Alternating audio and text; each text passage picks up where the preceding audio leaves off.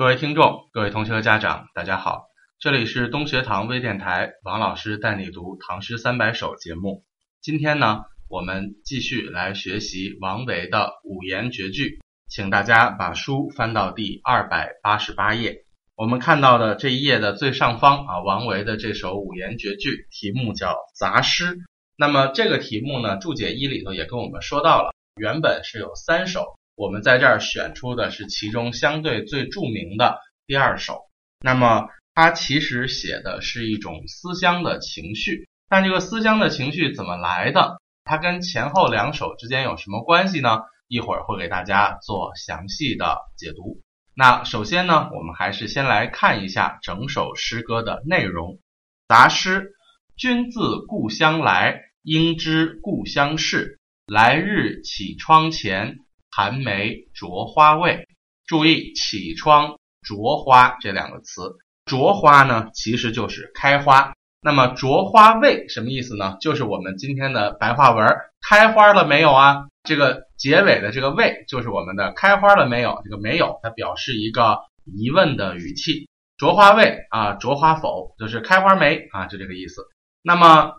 绮窗啊，其实就是窗棱上啊、窗框上带有雕花装饰的这种窗子。那么，为什么这首诗说他写的是思乡之情？因为前两句其实交代的也非常清晰了：“君自故乡来，应知故乡事。”他是在打听故乡的情况。那么，这个主人公是谁呢？大家一定要注意，这三首杂诗并不是写作者本人的情感。而是他在拟古代的这种古绝句来写男女相思之情。那么这三首诗实际上是按一个内容给它均匀的分布开的。第一首诗写的是妻子在家门前一直等待着丈夫捎回来的家书，一直在盼望，一直在盼望。第二首这一首呢，写的是丈夫的口吻，因为丈夫离开了家乡，在外地。遇到了一个同乡的朋友，然后就向他打听家乡的事情。三首呢，呃，又回到了妻子，他是妻子的一封书信，是寄给丈夫的。然后这个书信里面呢，就以妻子的口吻来给他叙说了一下丈夫离开之后自己的心情。所以这三首诗呢，前后意思有一定的连贯，但是各自选取了一个片段。那三个片段合起来写的是男女的异地相思。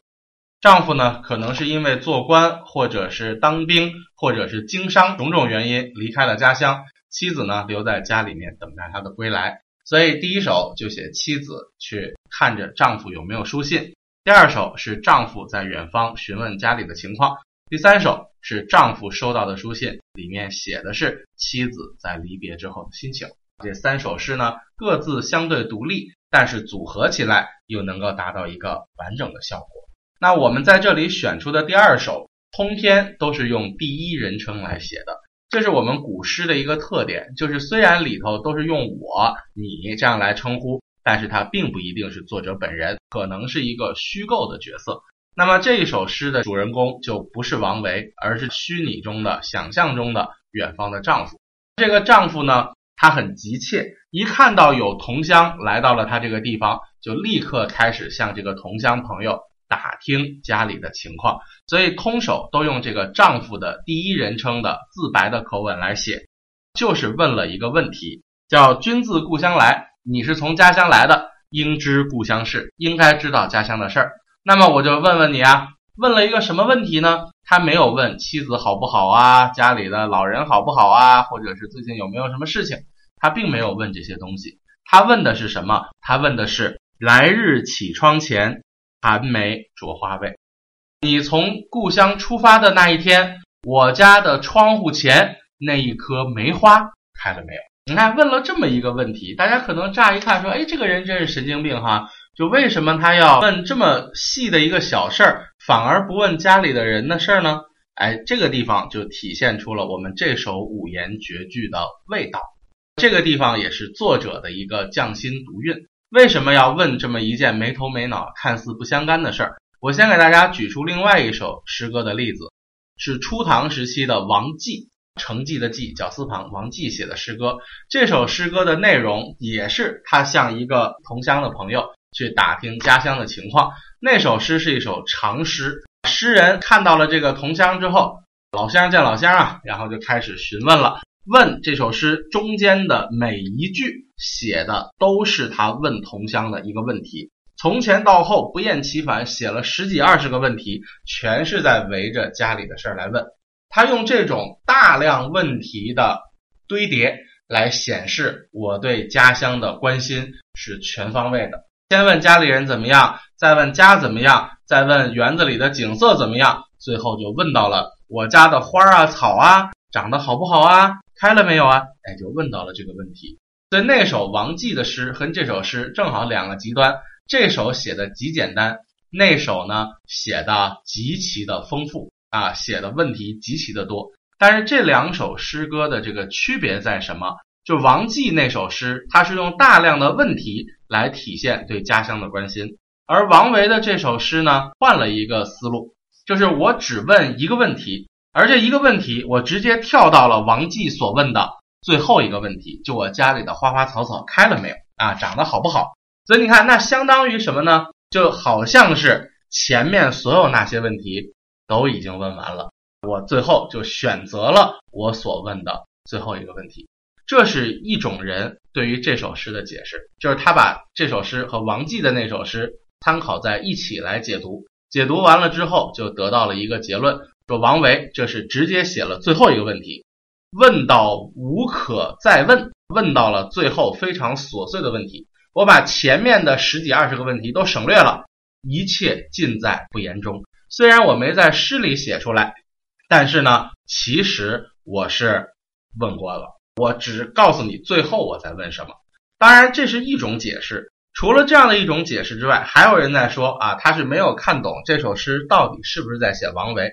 还有的人是说什么呢？说这个王维啊，他是一个很风雅的隐士，所以呢，我思念故乡，我不思念别的。我只思念我的梅花，因为梅花在古代人看来，它是一种君子花。王维他品格很高洁，是一个凌寒傲雪的隐士，所以他就问梅花，别的我都不管，那些红尘俗事啊，家长里短我都不管，我只问梅花。当然这是一种解释，但这种解释犯了一个很严重的错误。什么错误呢？就是。王维啊，并不是这首诗的主人公。我们刚才解释了，这首诗的主人公是个虚拟人物。你不能说这首诗是王维写的，所以他一定要跟隐士、要跟品格扯上关系，并不是这样的啊。如果这样解释，就是犯了一个典型的不看上下文的错误。那么这第二种解释说不通，第一种解释呢能说通，但是这样说，总之是觉得差点味道。那么我呢，觉得这首诗是这样的。就是为什么他问故乡的事儿不问别的，只问梅花开没开？实际上他想做的是一件事儿，包含整个故乡。就是这个寒梅啊，不一定真的存在，它可能是什么？是作者心目中的一个形象，或者说是他把对故乡的所有的思念，方方面面所有的东西都投射在这一株梅花上了。可能这一株梅花跟他当年在家乡的某些经历有关，可能这个梅花代表着他的妻子，可能这个梅花代表着家乡的一切的美好的事物。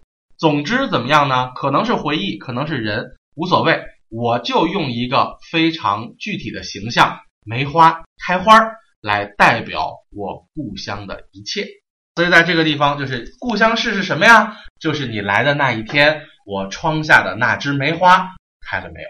一切所有故乡相关的事情都包含在这开花的一瞬间，因为梅花开了是很美的，是有香味的，它代表着一种美好的感觉。意思就是家乡里的事儿都还好吗？大概是这么个意思。只是他为了让我们体会到这种感情的深厚，他对故乡的热爱，所以他用。起窗前的梅花这样的一个形象，来代表了他家乡的所有的美好。可能并不是像王继那样一件事儿一件事儿一件事儿的问，最后问到了梅花开没开。这个人真的婆婆妈妈太啰嗦了。王维呢就选了一个点，因为这首诗篇幅很短小，它是五言绝句，但就这一个点，我要尽量的让你在最短的篇幅里，最强烈的感受到故乡的美好，感受到我对故乡生活的怀念，感受到我对家乡的热爱，所以他才选择了这样的一个角度，叫“来日绮窗前，寒梅着花未”。这十个字就是他对故乡所有的想象的一个浓缩。我可能在心目中想象了故乡的千万件事儿、千万件场景。当我真的看到一个家乡的人出现在我眼前的时候，我不假思索，脱口而出，我就问了这么一个问题。而这一个问题代表了我对家乡的所有的惦记和想象。虽然只是一句话，但是话背后的感情可深了去了。我觉得这首诗你这样子理解是最好。可能家乡的所有一切，在我的心中早就被惦记着千百回了，所以我随口问的任何一个问题，都代表了我对家乡的所有的想念。除了这个思路之外，这首诗还有一个需要注意的地方，就是你看，虽然只有短短的二十个字，但是故乡，作者不厌其烦的把它重复了一遍。君自故乡来。应知故乡事。其实把第二个故乡换成别的，比如“君自故乡来，应知家里事儿”，其实也可以说得通啊。那为什么这地方还要再用一遍故乡？我跟大家讲，这是故意的，因为二十个字很宝贵啊。我“故乡”两个字为什么要重复呢？作者有意的重复，是表达一种强调。重复就是强调。短短二十个字。故乡出现两遍就是一种强调，这种强调我嘴里翻来覆去念叨的就是故乡，那也更能体现出我对故乡的惦记。所以这是这种五言绝句的写作特点，看起来平白如画，就是日常对白，但是在日常的对话中间，其实我可能运用了很高超的手法、很精妙的构思以及很深厚的情感，这才是。写诗的技巧叫言浅意深，表面上看语言很浅很直白，但是含义都在背后，需要我们细细的琢磨。那么节目的最后，我们还是来回顾一下整首诗歌杂诗：君自故乡来，应知故乡事。来日绮窗前，寒梅着花未。